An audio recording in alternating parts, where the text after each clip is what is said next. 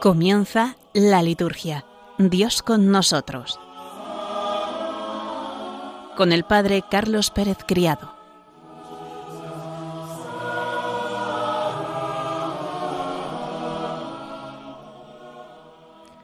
Buenas tardes, queridos oyentes de Radio María, y bienvenidos ya en estas ferias mayores de Adviento nuestro programa La Liturgia Dios con nosotros. Estamos ya en esta intensidad, en esta contemplación alta del misterio del nacimiento del Señor. Estamos poniendo nuestros corazones a máxima temperatura para recibir al Salvador, el que viene para darnos la paz, la libertad, la justicia verdaderas. Vamos a ponernos en presencia de Dios para comenzar rezando.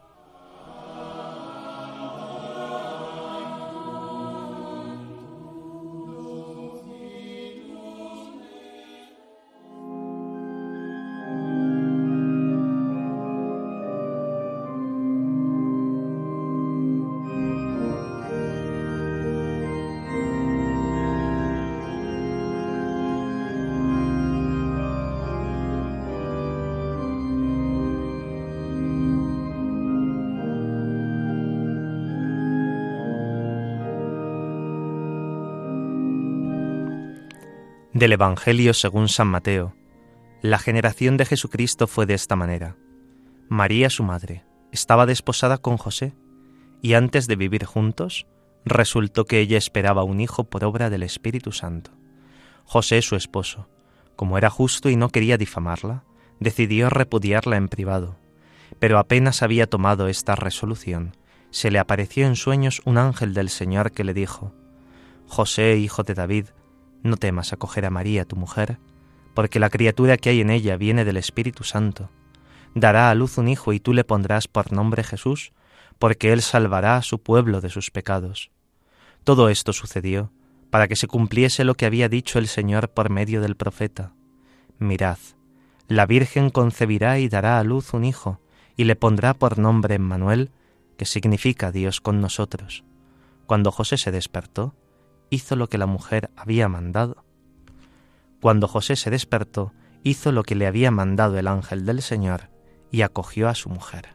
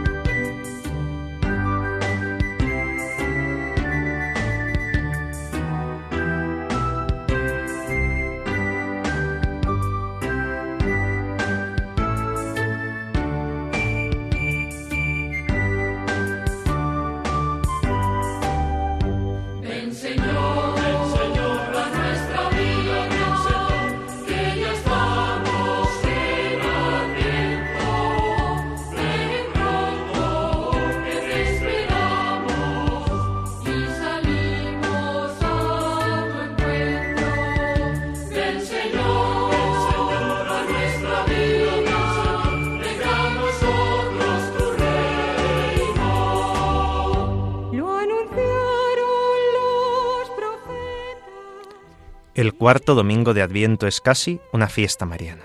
José queda un poco marginal en el relato, solo da el nombre, para que Jesús sea el Hijo de Dios. Sin embargo, él toma en la casa de su corazón a la Virgen y al Hijo, que ella esperaba por obra del Espíritu Santo. Él recibe la revelación mientras duerme. Justamente, cuando el hombre duerme, está indefenso y desarmado, y el sueño, como la muerte, es el lugar de Dios y de su revelación. No correspondía a María divulgar su estado, era cosa de Dios. Solo a Él corresponde hacerlo saber. Ella permanece en silencio con la vida de Dios dentro de su seno. Pero el punto saliente del Evangelio no es eso, sino el nombre del Mesías, Emmanuel. En Navidad, Dios adquiere un nombre nuevo, Dios con nosotros, esto es, Dios, desde Navidad, ya no puede reencontrar su propia gloria sin nosotros. El evento cumple la profecía de Isaías que ningún exégeta hasta entonces había podido interpretar. Solo Cristo lo interpreta. El Salmo, con su respuesta, va a entrar el Señor, Él es el Rey de la, de la gloria, forma parte del Salterio mariano. María es la puerta por la que el Mesías ha de entrar en este mundo. El texto de la carta a los romanos que escuchábamos es importantísimo y forma parte del querigma del Evangelio. Se refiere a Cristo en sentido literal.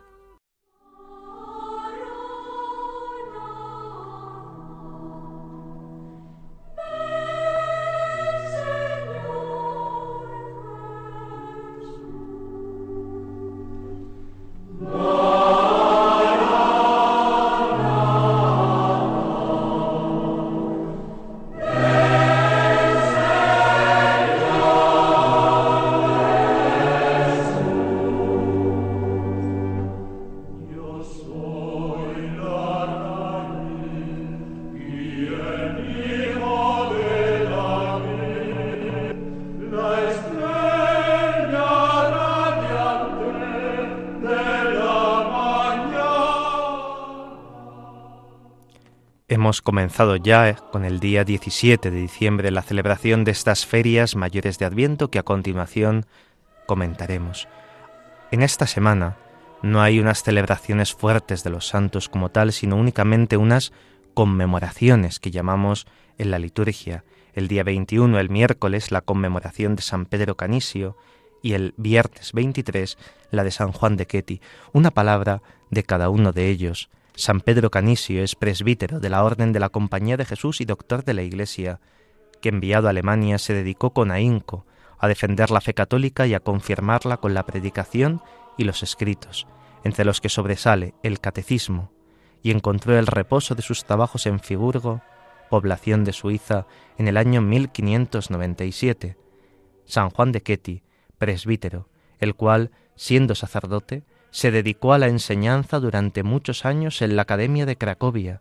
Después recibió el encargo pastoral de la parroquia de Olcusia, donde, añadiendo a la recta fe un cúmulo de virtudes, se convirtió para los cooperadores y discípulos en ejemplo de piedad y caridad hacia el prójimo, y después emigró, el 24 de diciembre, a los gozos celestiales en Cracovia, ciudad de Polonia, en el año 1473.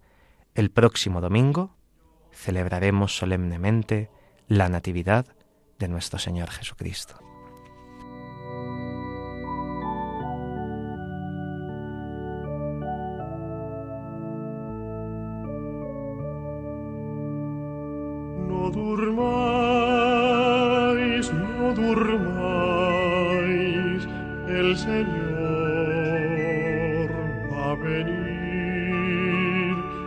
Despertad,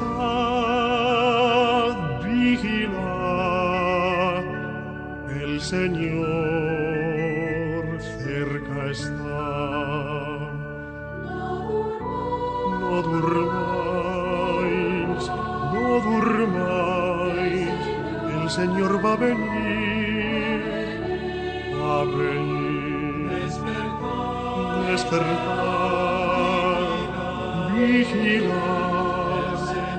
Señor cerca está, cerca está.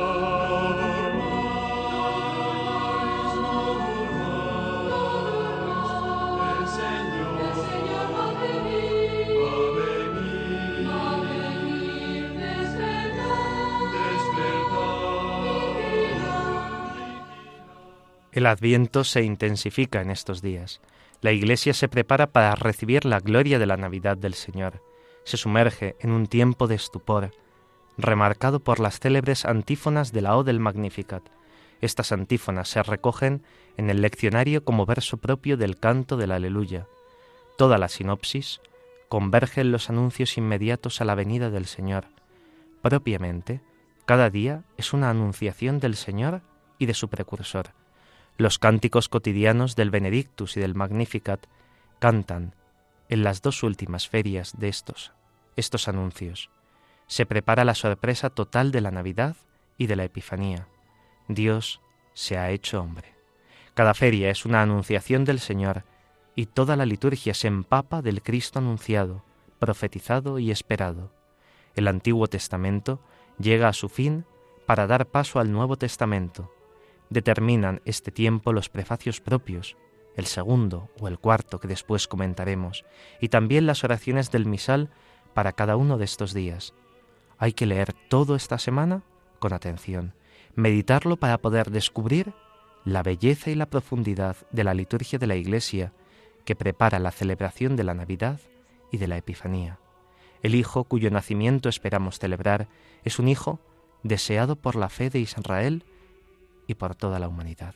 Sedienta de la revelación del misterio de Dios, la Iglesia, en analogía mariana, se hace ella misma Madre del Señor, ya que lo alumbrará en su corazón y en su fe. Un detalle sobre estas antífonas que llamamos mayores o antífonas también conocidas como antífonas de la O. Las antífonas del Magnificat para este tiempo de Adviento aparecen todas ellas precedidas por esta letra O, que nos prepara a la expectación. Las vísperas en Adviento, sobre todo las primeras, tendríamos que cantarlas solemnes, con sus antífonas de la O, desde este día 17 de diciembre. La semana que precede a la Navidad nos quiere preparar de manera más intensa el corazón para el Señor. En esta semana, el leccionario, el misal, la liturgia de las horas, con sus himnos específicos, Jesucristo, palabra del Padre, alegría de nieve, de luz nueva, cielo lloved, preparemos los caminos, ven a nuestro mundo, ofrecen testimonios y temas particularmente ricos. Esta semana previa a la Navidad es conocida también como la semana de las Anunciaciones, como ya hemos dicho, de Jesús y del precursor de Juan Bautista a causa de la lectura del Evangelio de cada uno de los días. Estas antiguas antífonas de la O forman una unidad de conjunto entre ellas, nos hacen invocar con ardiente súplica la venida del Señor, que con su luz disparará las tinieblas que envuelven nuestra alma y envuelven el mundo. Con ellas la Iglesia se expresa mediante su canto. Canta al que, con nombres diversos, las profecías habían anunciado como el Mesías prometido. Cantan al que vendrá a morar entre nosotros con admiración, canto y súplica confiada. Suplican que el Señor venga a habitar entre nosotros, con poder y nos salve. Ellas dan una particular connotación a esta semana, desarrollan un tema sacado de su comienzo, o sabiduría, o sol naciente, o raíz de Jesé, o llave de David, o Emmanuel. De la misma manera que el tiempo de Adviento fue impreciso desde sus orígenes hasta quedar definitivamente fijado en cuatro semanas en la iglesia de Roma, el número de antífonas también fue impreciso. El número de antífonas, como en los días de su canto, quedó fijado en siete, pero su número varió mucho a lo largo de la Edad Media. A veces desde San Nicolás, ya el 6 de diciembre, desde Santa Lucía el 13 de diciembre, además de las siete antífonas de la O, propias de la iglesia de Roma. Juntamente con ellas se cantaban en otras iglesias otras antífonas como son O Virgo Virginum, O Tomás Didime, O Gabriel, O Rex Pacifice, O Jerusalem, O Sancte Sanctorum, O Pastoris Israel. Los manuscritos 390 y 391 que se contienen en la biblioteca de San Gal nos presentan doce antífonas. Las antífonas de la O, del gregoriano, están compuestas en el tono segundo y comienzan siempre con esas palabras, oh, esa exclamación, y terminan con la invocación, ven. Lo que caracteriza ese tono segundo gregoriano es la melodía construida sobre las notas do, fa, mi. La nota dominante es el fa, y observamos que en la melodía gregoriana se da un paralelismo entre el primer verso y el cuarto verso más simplificado. Estas antífonas poseen todas la misma estructura teológica. El inicio con el verso. Primero, que da nombre a la antífona. El verso segundo, que desarrolla la misión, la acción del título de la antífona. El verso tercero, que es una súplica ardiente al Señor que va a venir. Es el corazón de la antífona, el fruto de la misión, reforzado por el cuarto verso, que insiste en la súplica apresura tu venida, ven Salvador, Maránata. Estas antífonas gregorianas, leídas de derecha a izquierda, forman un acróstico. Erocras, llegaré mañana. Ven Señor Jesús, Maranata. Ven Señor Jesús, Maranata. Ven Señor Jesús, Maranata. Si ven pronto, Maranata. Ven Señor Jesús, Maranata. Ven Señor Jesús, Maranata. Ven Señor Jesús, Maranata. Si ven pronto, Maranata. Come, Lord Jesus. Maranatha. Come, Lord Jesus. Maranatha. Come, Lord Jesus. Maranatha. Come, Lord Jesus. Maranatha.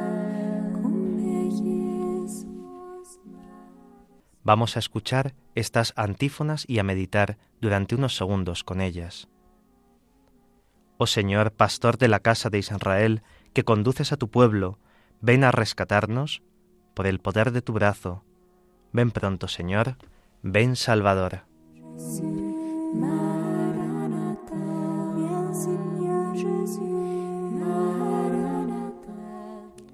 Oh sabiduría, salida de la boca del Padre, anunciada por profetas, ven a enseñarnos el camino de la salvación. Ven pronto, Señor, ven Salvador. Vieni, Gesù. Maranatha. Vieni, Gesù. Maranatha. Oh Hijo de David, estandarte de los pueblos y los reyes, a quien clama el mundo entero, ven a libertarnos, Señor, no tardes ya. Ven pronto, Señor, ven Salvador.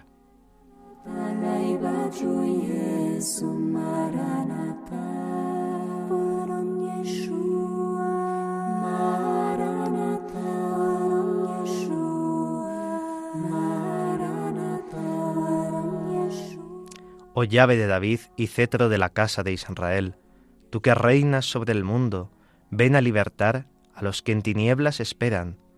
Ven pronto, Señor, ven Salvador. Gradi Gospodi. Maranatha. Gradi Gospodi. Maranatha. Gradi Gospodi. Oh sol naciente, esplendor de la luz eterna, y sol de justicia, ven a iluminar a los que viven en sombras de muerte. Ven pronto, Señor, ven Salvador.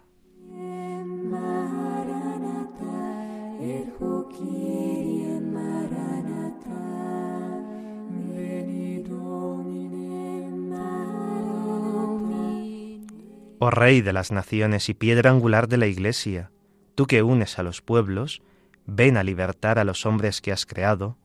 Ven pronto, Señor, ven Salvador.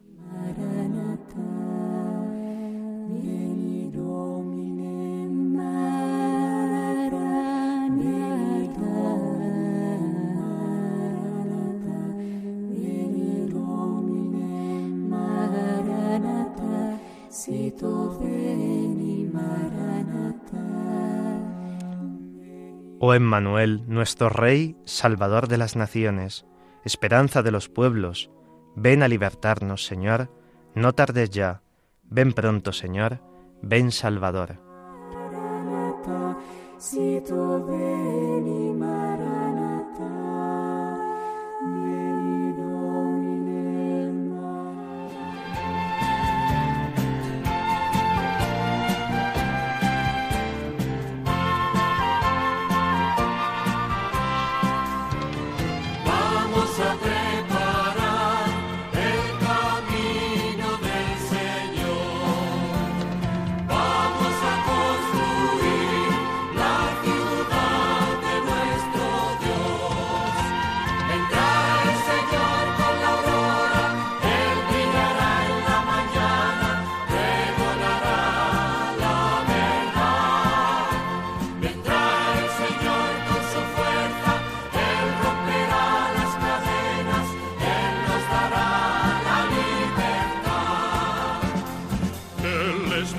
nuestro lado. Él guiará nuestros pasos. El sábado, el día 17, comenzábamos esta segunda parte del Adviento. Se tratan de ocho días en el que todos los textos litúrgicos están centrados ya en la preparación de la Navidad. El elemento profético histórico es el núcleo de la liturgia de estos días. La venida histórica de Dios entre nosotros en Jesucristo ha sido la respuesta definitiva a una larga esperanza, la cual, por otra parte, va afirmándose en el presente tiempo de la Iglesia con el gozo y la vivencia de lo que ya es, a la vez que con la tensión hacia aquello que está todavía por ser del todo. Durante estos días, tanto en la misa como en la liturgia de las horas, se despliegan una serie de textos con una profundísima riqueza bíblica, también de lirismo poético, que acompañan a los fieles les preparan para conmemorar de nuevo el hecho del nacimiento de Jesús, que es la plenitud de la historia de la salvación, sería muy aconsejable que los fieles durante esta semana pudieran presentar una peculiar atención a los textos litúrgicos. Vamos a destacar algunas de estas características o peculiaridades. El leccionario de la misa desde el día 17 hasta el 24, vamos a encontrar en él, de forma paralela, textos del Antiguo y del Nuevo Testamento, referentes al nacimiento de Jesús, el itinerario se hace a partir de las dos secciones de los Evangelios de la infancia que nos ofrecen respectivamente. ¿Quiénes son los evangelistas de la infancia? Mateo y Lucas. Mateo y Lucas son los evangelistas de la infancia de Jesús. En los demás evangelios no se habla de la infancia de Jesús, ni en Marcos ni en Juan. O se nos habla, pero de otra manera. El prólogo nos habla de Jesús pero no de la manera a la que nosotros acostumbramos. Primero es San Mateo, los días 17 y 18, con la lectura de su capítulo primero, el origen de Jesús, el proceso de las generaciones de Israel y el hecho maravilloso realizado en María. Los textos del Antiguo Testamento son las profecías del Génesis sobre el poder de Judá entre las tribus y el anuncio profético de Jeremías, el Señor nuestra justicia. Luego empiezan las entrañables escenas del evangelista San Lucas, con su buscado paralelismo entre Juan y Jesús. Anuncio de Juan, recibido con recelo por su padre el día 19, y anuncio de Jesús, recibido con fidelidad por su madre el día 20. Encuentro misterioso y salvífico entre Juan y Jesús en la visitación de María el día 21. Cántico de María el día 22. Nacimiento de Juan el día 23 con el cántico de Zacarías el día 24. Los textos del Antiguo Testamento son particularmente expresivos, anuncios de Sansón, del Emmanuel Dios con nosotros, el mensajero Elías. Leyendo estos textos, se revive espiritualmente el camino de la historia santa, al tiempo que se contempla, en el peculiar lenguaje de los evangelios de la infancia, el sentido del cumplimiento de toda ella, que tiene el nacimiento de Jesús como centro. Y aunque sería ir más allá del comentario del leccionario, podemos señalar también en estos días la liturgia de las horas, lo que hemos dicho, la importancia de las antífonas del Magnificat. Todas ellas, como empezaban, oh, con esa exclamación y distintos títulos de Cristo, o sabiduría, o Adonai, o llave de la oh llave de David y cetro de la casa de Israel, oh sol que naces de lo alto, oh Emmanuel, son unas magníficas plegarias para destacar en la persona de Jesús las características familiares al hombre de la Biblia. Otro elemento en la liturgia de las horas son algunas antífonas significativas del cántico de Zacarías, especialmente. Vamos a resaltar la del día 23. Se ha cumplido ya todo lo que el ángel dijo de la Virgen María. Es decir, la Navidad ya está aquí.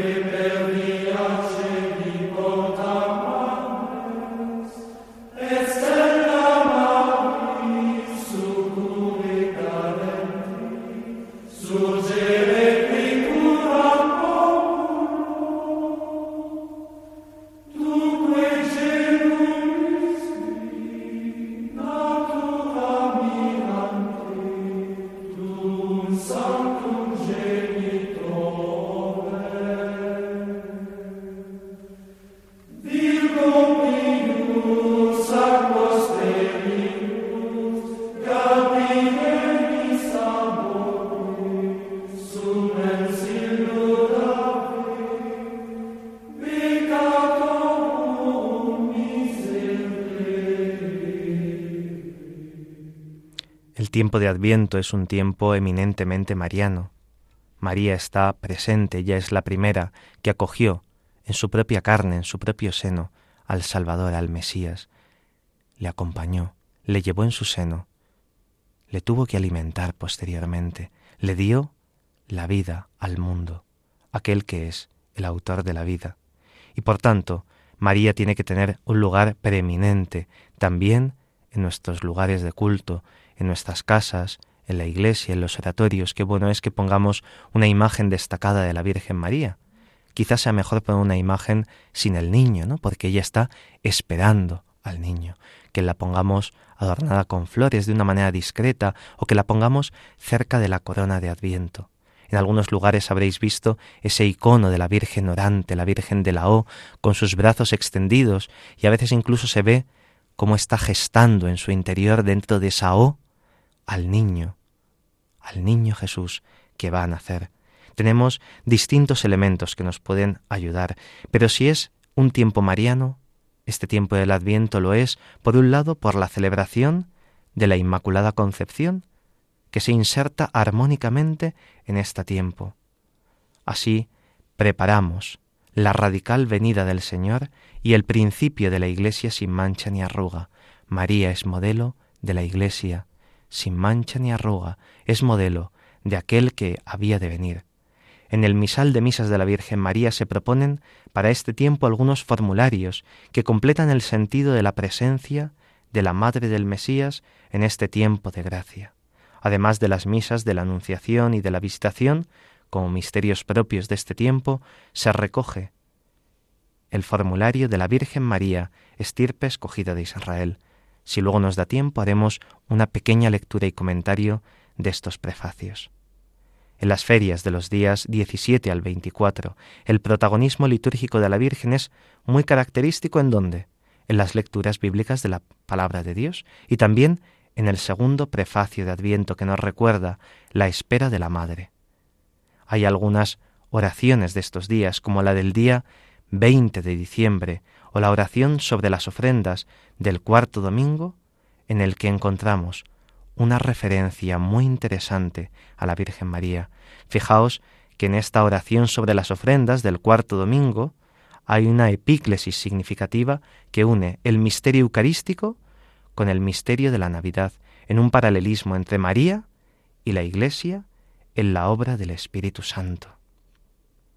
María es la llena de gracia, la bendita entre las mujeres, la Virgen, la esposa de José, la sierva del Señor, la mujer nueva, la nueva Eva, como canta uno de los prefacios, que restablece y recapitula en el designio de Dios, por la obediencia de la fe, la promesa inicial de la salvación, ella es la hija de Sión, que representa el antiguo y el nuevo Israel.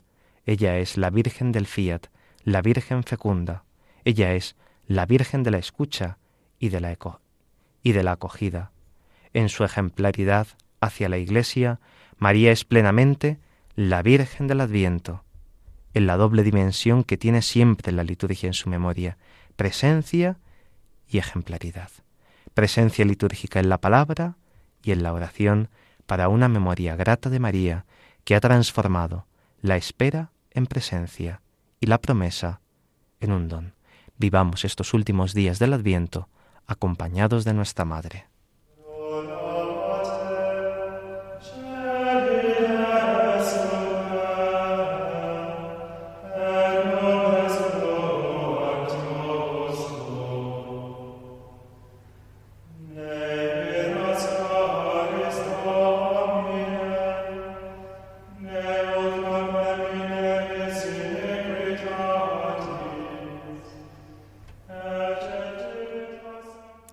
Pues queridos oyentes, el programa se nos va pasando muy rápido y hemos llegado ya al ecuador del mismo y vamos a hacer un momento de oración más prolongado, con un canto, en latín, pero es un latín sencillo, Veni, Veni, Emmanuel, con el cual queremos encender nuestro corazón con ese anhelo del regreso del Señor y de la venida del Emmanuel, del Dios con nosotros.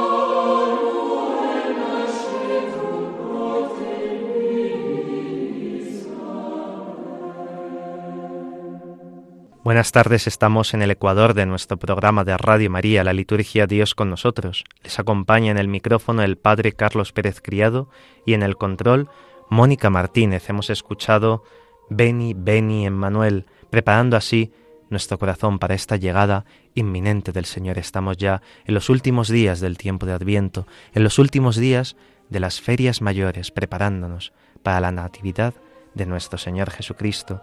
Y vamos a comentar algunos de los prefacios que son propios de estos días. Recordad por el programa de hace 15 días que en Adviento tenemos cuatro prefacios en el misal. El primero y el tercero son para la primera parte del Adviento y el segundo y el cuarto son los prefacios propios para esta segunda parte del Adviento que comienza con las ferias mayores. Vamos a escuchar el texto de estos prefacios. El prefacio segundo de Adviento dice así, a quien todos los profetas anunciaron, la Virgen esperó con inefable amor de madre, Juan lo proclamó ya próximo y señaló después entre los hombres. El mismo Señor nos concede ahora prepararnos con alegría al misterio de su nacimiento, para encontrarnos así cuando llegue, velando en oración y cantando su alabanza. Este prefacio nos hace elevar la mirada al día de la manifestación final de Cristo. El prefacio segundo nos ayuda a prepararnos más próximamente a la fiesta de la Navidad, presentándonos los tres personajes que más intensamente vivieron la espera de la venida, Isaías, el Bautista y la Virgen María. Es un prefacio que se llama La doble expectación de Cristo, el tema fundamental de estos últimos días del Adviento, también en las lecturas, es la preparación a la Navidad. Así el prefacio se centra en la venida histórica y su misterio, que celebraremos gozosamente el día de Navidad. Esos personajes concretan toda la espera y la acogida del Señor, los profetas, en especial Isaías, que anunciaron su venida. En las lecturas proclamamos de nuevo su anuncio. Ciertamente, es todavía actual todo el mensaje de confianza, de renovación y de estímulo que vibra en sus páginas, porque todavía no se ha cumplido del todo el programa de salvación que proponían. La Virgen María, que le esperó con inefable amor de madre. Es el mejor modelo del Adviento, la mejor maestra de la espera, además de la fiesta de la Inmaculada, hacia el inicio del Adviento, hay un tono claramente mariano en los últimos días antes de la Navidad, y por fin Juan el Bautista, que lo proclamó ya próximo y señaló después entre los hombres, dice el prefacio, la voz del precursor, invitando urgentemente a la conversión, al cambio de mentalidad, se hace oír repetidas veces en estos días, y nos convoca a todos, también ahora, a la tarea de preparar los caminos del Señor. Además de las actitudes sugeridas por estos tres personajes que son tan típicos del Adviento, este prefacio nos señala otras ideas que son muy sustanciosas. Es el mismo Señor el que nos concede ahora prepararnos con alegría al misterio de su nacimiento, de modo que no somos nosotros los que nos ponemos en marcha, sino que aún en nuestra preparación la iniciativa viene del mismo Señor. La Natividad es el misterio de su nacimiento que se hace presente. No nos preparamos a una cosa pasada, sino a un misterio, a la actualización sacramental de la venida de Cristo para encontrarnos cuando llegue. La postura espiritual del cristiano en Adviento se completa con otros aspectos. Si el primer prefacio, que escuchamos hace quince días, había señalado la vigilante espera como la actitud justa, ahora se habla de prepararnos con alegría, velando en oración, cantando su alabanza. Así aparecen con fuerza las diversas dimensiones del espíritu del Adviento, una espera de la, Navidad y su misterio llena de alegría, pero también de vigilancia atenta, comprometida, en una preparación activa, a la vez que ambientada en la oración y en la alabanza de Dios. El Adviento sigue siendo escuela de esperanza, una virtud que es fundamental para los cristianos. Como dijo Odo Kassel, la forma de ser cristiana es el Adviento. Vamos a leer también el texto de este cuarto prefacio de Adviento.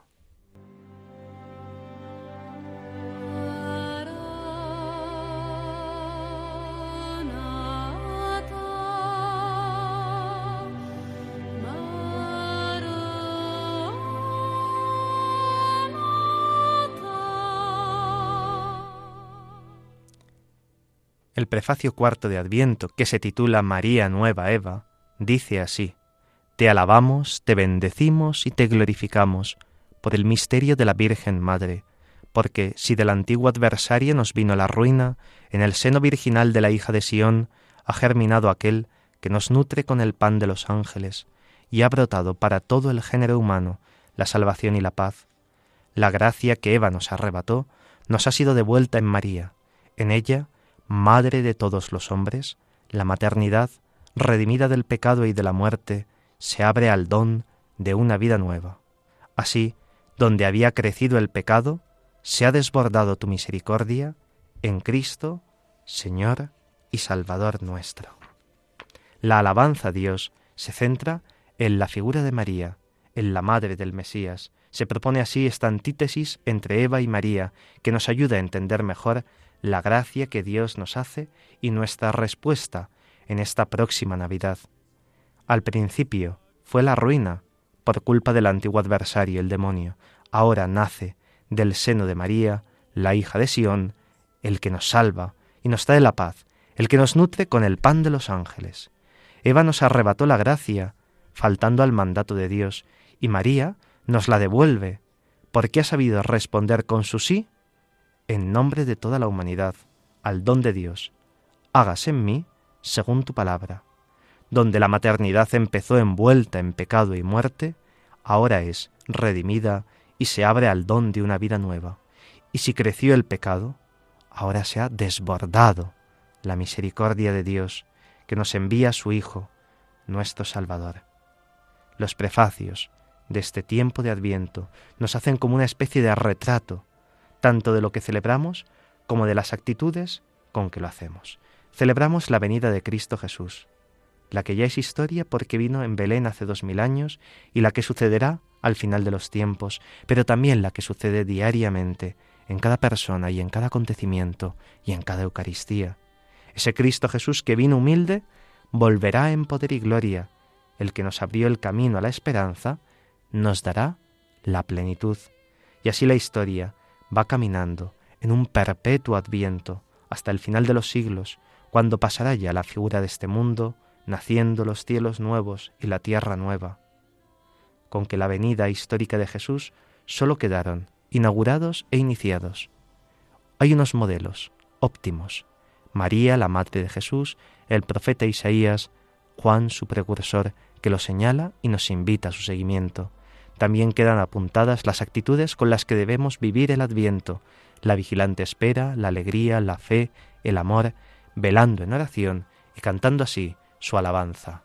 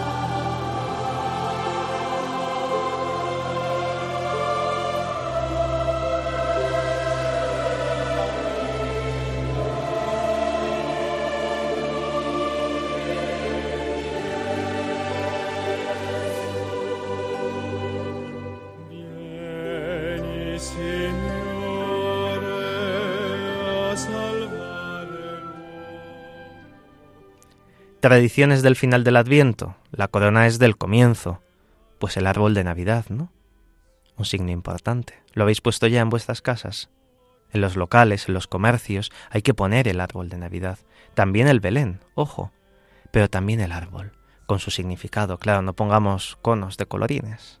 Pongamos árboles, abetos, que sean abetos, ¿no? Porque tiene un significado muy importante.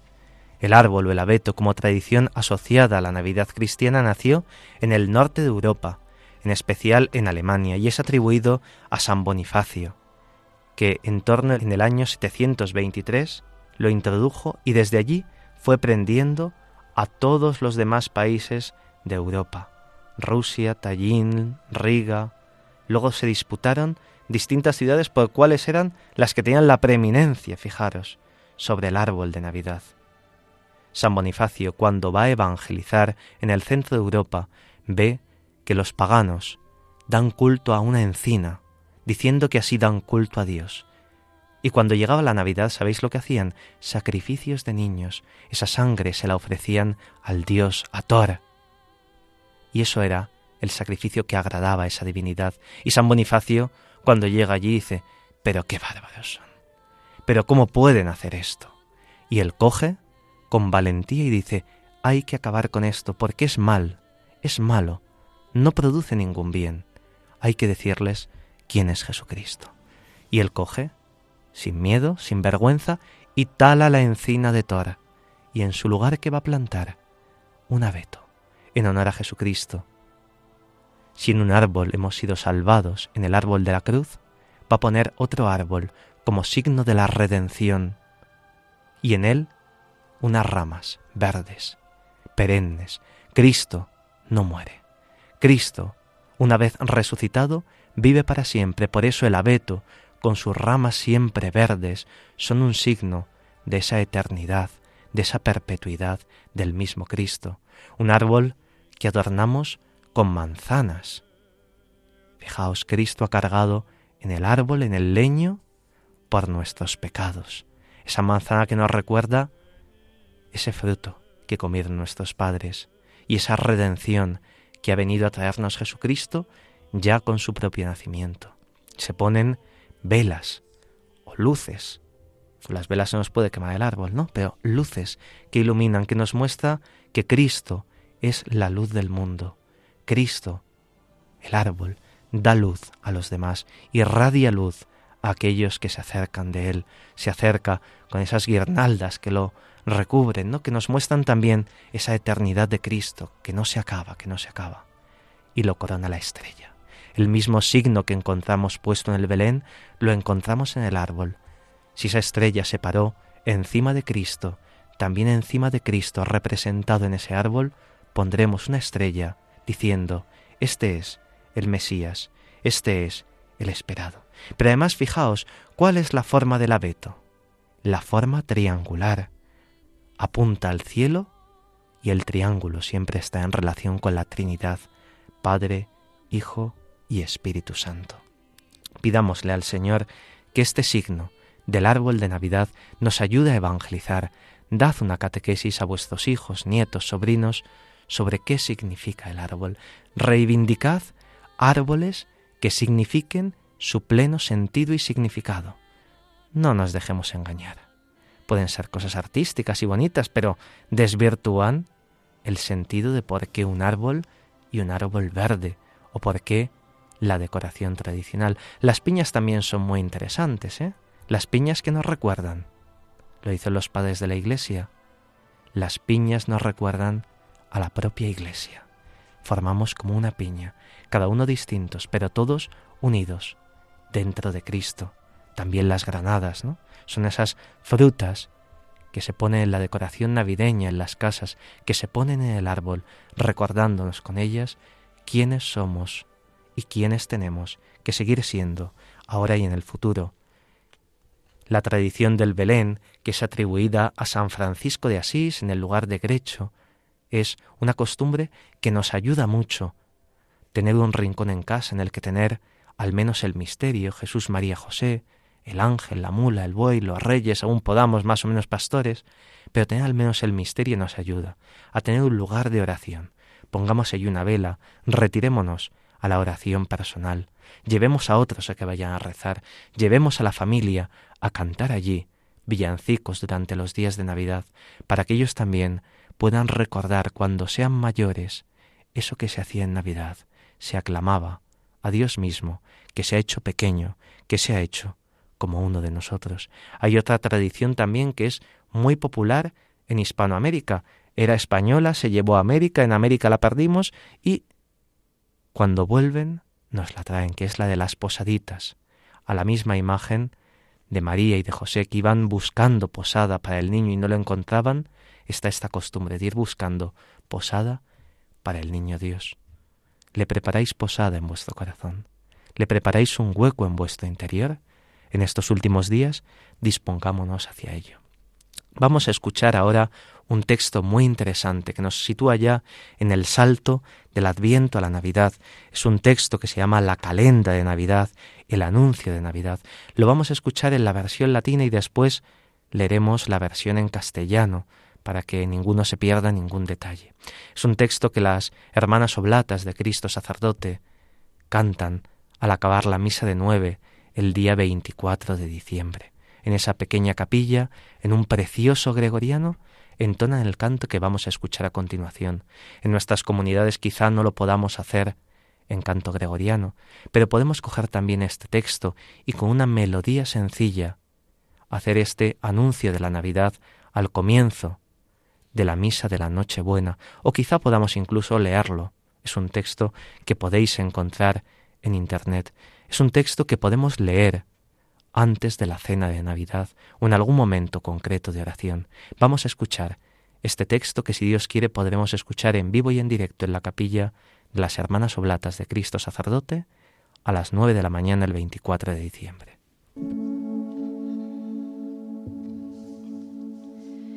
In numeris transatis a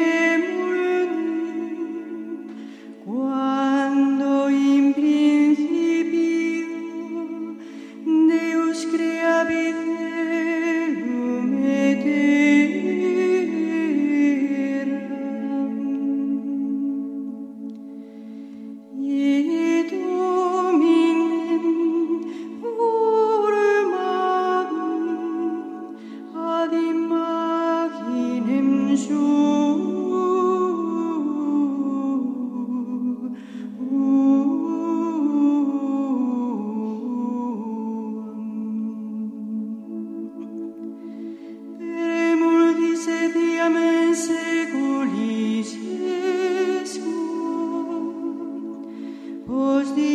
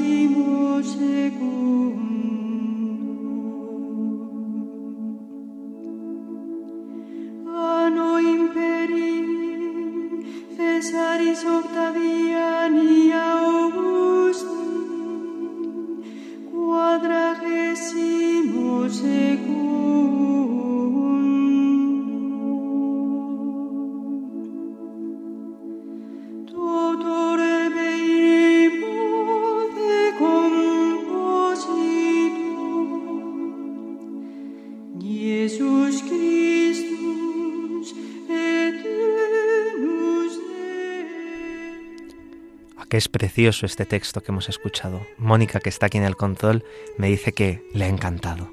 Y dice así, pasados innumerables siglos desde la creación del mundo, cuando en el principio Dios creó cielo y tierra y formó el hombre a su imagen, después también de muchos siglos, desde que el Altísimo pusiera su arco en las nubes, acabado el diluvio, como signo de alianza y de paz, Veintiún siglos después de la emigración de Abraham, nuestro padre en la fe, de Ur de los Caldeos. Trece siglos después de la salida del pueblo de Israel de Egipto, bajo la guía de Moisés, cerca de mil años después de que David fuese ungido como rey, la semana 65 según la profecía de Daniel, en la Olimpiada 194, el año 752 de la fundación de la urbe, el año 42 del imperio de César Octaviano Augusto, estando todo el orbe en paz, Jesucristo, Dios eterno e Hijo del Eterno Padre, queriendo consagrar el mundo con su piadosísima venida, concebido del Espíritu Santo nueve meses después de su concepción en Belén de Judá, nace de María Virgen, hecho hombre, la natividad de nuestro Señor Jesucristo según la carne.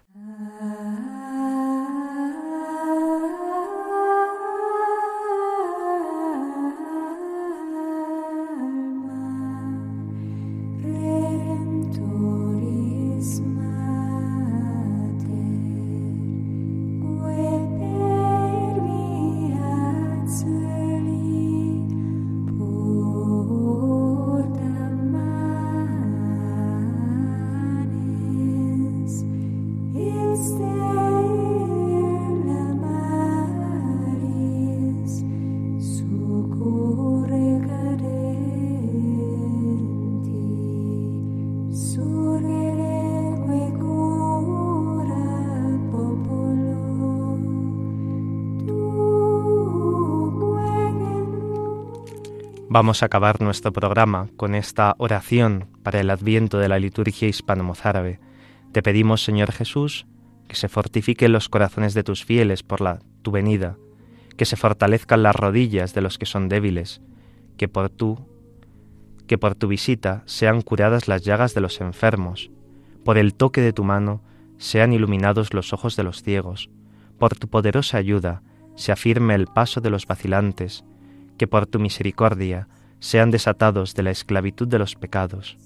Haz que puedan alcanzarte con el alma llena de gozo en la segunda venida de tu juicio los que ahora ves que acogen con gran devoción tu venida en tu mística encarnación ya cumplida y llévalos a la dulzura del paraíso.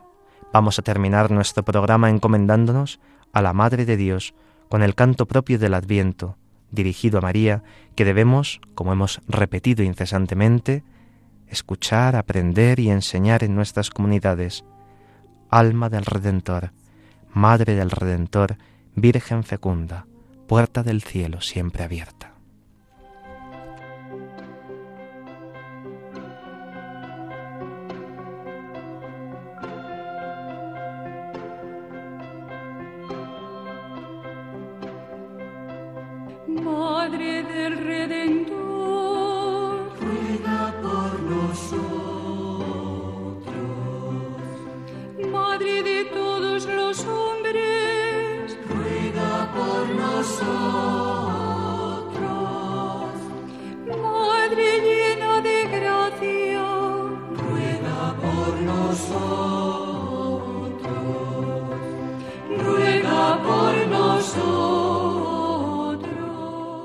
Pedimos a María que ruegue por nosotros, a la Virgen del Adviento, que prepare nuestro corazón para ese nacimiento del Señor. Esta tarde, queridos oyentes, les ha acompañado en el micrófono el Padre Carlos Pérez Criado y en el control Mónica Martínez, a la que agradecemos mucho su silencioso servicio. A continuación dará comienzo otro programa en Radio María. Les invitamos a que no cambien de sintonía y disfruten con él. Podéis escribirnos para cualquier duda o comentario al email del programa, la liturgia Dios con nosotros, arroba radiomaria.es, la liturgia Dios con nosotros, arroba radiomaria.es.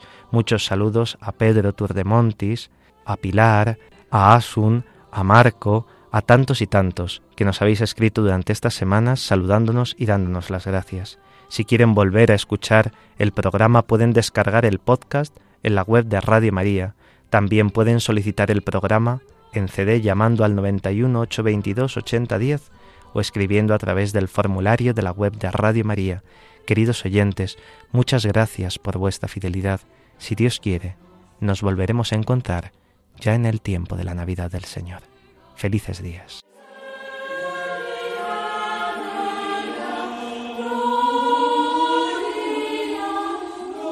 Así concluye la liturgia. Dios con nosotros, con el Padre Carlos Pérez Criado.